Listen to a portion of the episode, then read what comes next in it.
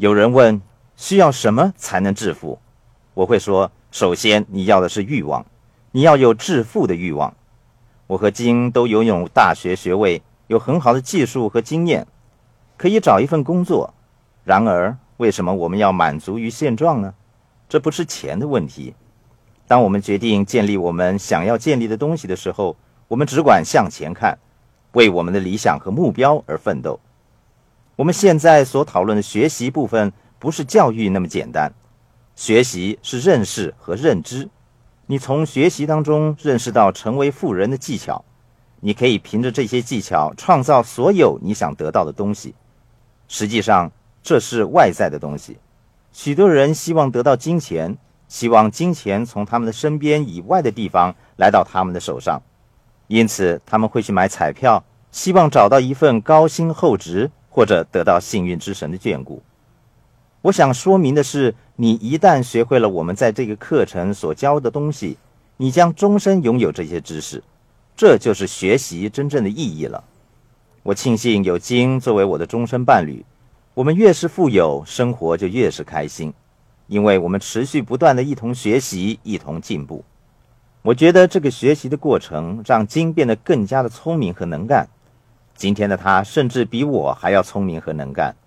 他不担心我会离开他，也不怕我什么都不给他，因为即使我离开，在任何的情况之下，他只会比以前活得更好。她不是那种在家里等丈夫拿钱回家的女人，她懂得如何的赚钱。她是一个非常独立的人。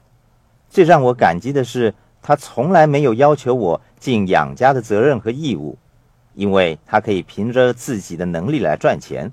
他有自己的房地产投资公司以及其他不同的企业。我学到的最重要的是如何踏出第一步。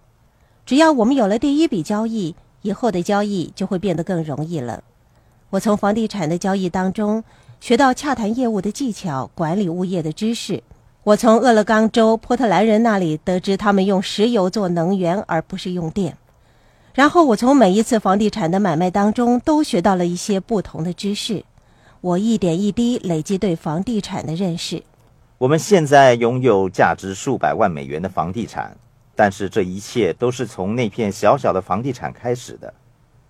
我们在现实生活当中，透过实际的行动来学习房地产的知识。这些知识不是从书本上学到的。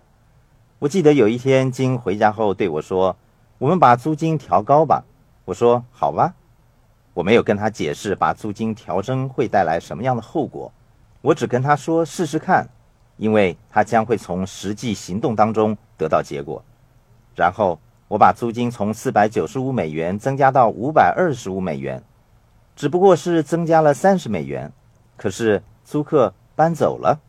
我们又花了六个月的时间才把房子租出去。我们不但赚不到那三十美元，还赔上了六个月的租金。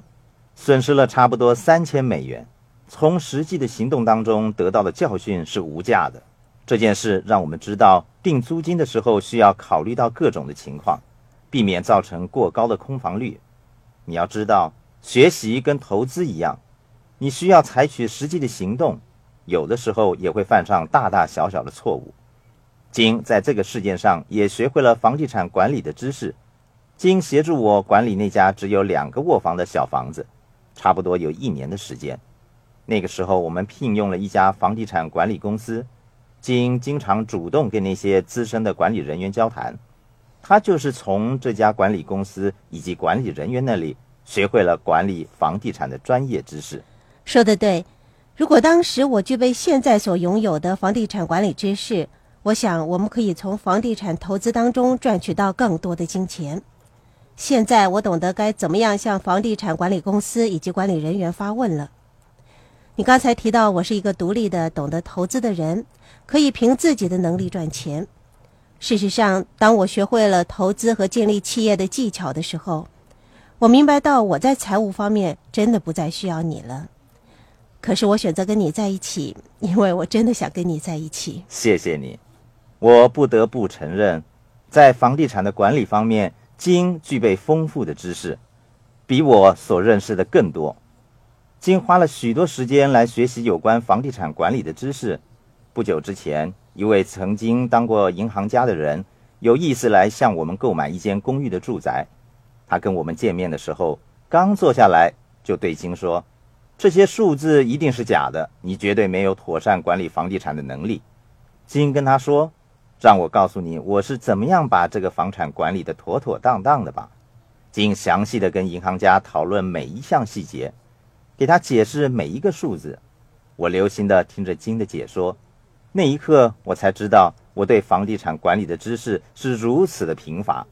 金则具备那么丰富而且广泛的知识，我深深的明白到，你一旦学会了某种知识或者是技能，这个世界上是没有任何人能够从你的身上把这种知识和技能给拿走的。